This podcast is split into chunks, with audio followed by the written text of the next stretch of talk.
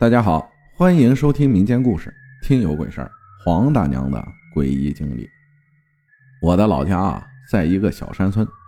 初中时放假在老家玩，邻居们都来我家闲聊。说着说着，他们谈到了鬼魂那些事儿。我的大娘说道：“要说这种事儿啊，还是我以前那次经历害人。”大娘说道：“她以前刚和我大爷结婚后的时候。”我大爷这个人喜欢去别人家里喝酒，所以经常晚上很晚才回家，留我大娘一个人在家。那时候大娘晚上就点一根蜡烛，坐在桌子边啊，等着大爷回来。那时候老家都是木房子，除了底楼以外，楼上还有一层，专门用来放一些闲置的东西。大娘坐着坐着，便听见楼上木板之间发出碰撞的声音。好像有什么东西来回跑动，踩着木板发出咚咚咚的声音，仿佛还有撞了一些东西的声音，很是吵闹。大娘他们家独居在一个树林旁边，与我们那边人多的地方只有一条悠长的小路相连。农村人啊，还是比较相信鬼神的。大娘胆子大，不大相信，便对着楼上吼。哪来的老鼠？还嘿嘿嘿的发出吓唬的声音。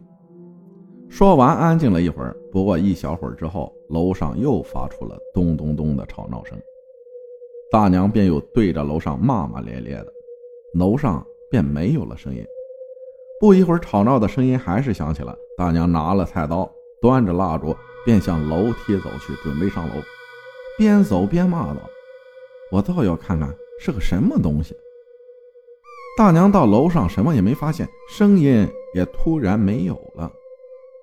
大娘下了楼，坐在桌子边等了好一会儿，不见大爷回家，楼上也没有再发出声音，便去睡觉了。睡了好一会儿，大娘突然被屋外木板掉到地上发出的声音吵醒了。大娘往窗外望去，天刚蒙蒙亮，便起身去开门。看见一块长宽各一米的薄木板在院子中间倒着，大娘心里有点害怕，但是还是一边自我安慰，一边壮着胆子把木板拿回了楼上，心里暗自发毛，也很疑惑，但还是回屋睡觉了。过了没一会儿，又被木板掉到地上的声音吵醒了，大娘便不再起身，心里想：这楼上的木板怎么飞到院子里去了呢？刚想到这儿，便有人开门，原来是大爷回来了。大爷回到家，大娘便急忙起身跑去告诉大爷晚上发生的事儿大爷说：“这有什么好怕的？没准是老鼠。”大娘说：“老鼠？如果是老鼠，把楼上弄得咚咚响，还让人相信。老鼠是怎么把那么大的一块木板扔到院子里去的呢？”大爷迟疑了一会儿，说：“木板。”搬回去不就行了吗？大爷大娘便不再言语，这事儿啊就过去了。那时候的大娘啊，性格比较泼辣，白天去山上背了一背篓柴火回家，穿过一片竹林的时候，跑出来一只狗，对着大娘大叫。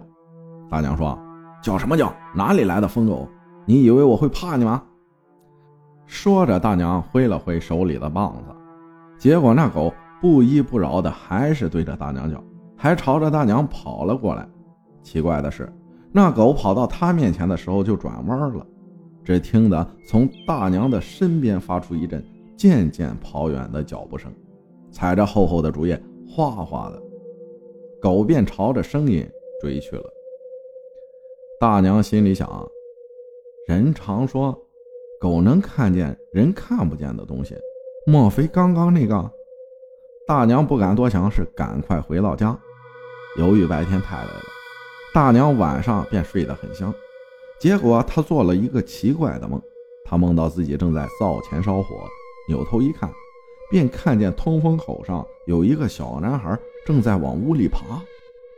紧接着又爬进来一个老头，俩人通体惨白，大娘认定是鬼。小男孩一进来就直接扑到大娘的身上。掐住大娘的脖子，和大娘在地上扭打成一团。大娘三下两下就制服了小男孩，顺手捡起地上的木条，直抽小男孩，最后把小男孩抽成了一堆肉泥。扭头看那个老头，大娘气势汹汹地走过去，结果老头急忙说：“啊，求求你别打我，我要求也不多，只希望你能给我烧几张纸钱，我就一定离开了。”大娘说：“但是现在我没有啊，有的话我一定烧给你。”老头便说：“行行行，谢谢了。”说完，从进来的通风口又爬出去了。大娘一下子就醒了，外面天呐已经大亮。大娘起身想了想梦里的事去堂屋找了做纸钱的纸，按照我们当地做纸钱的手法打上了纹路，拿去烧在了梦里老头小孩爬进来的通风口底下。此后啊。再也没有发生过奇怪的事了。感谢黄以林分享的故事，不得不说，大娘的性格是真可以。谢谢大家的收听，我是阿浩，咱们下期再见。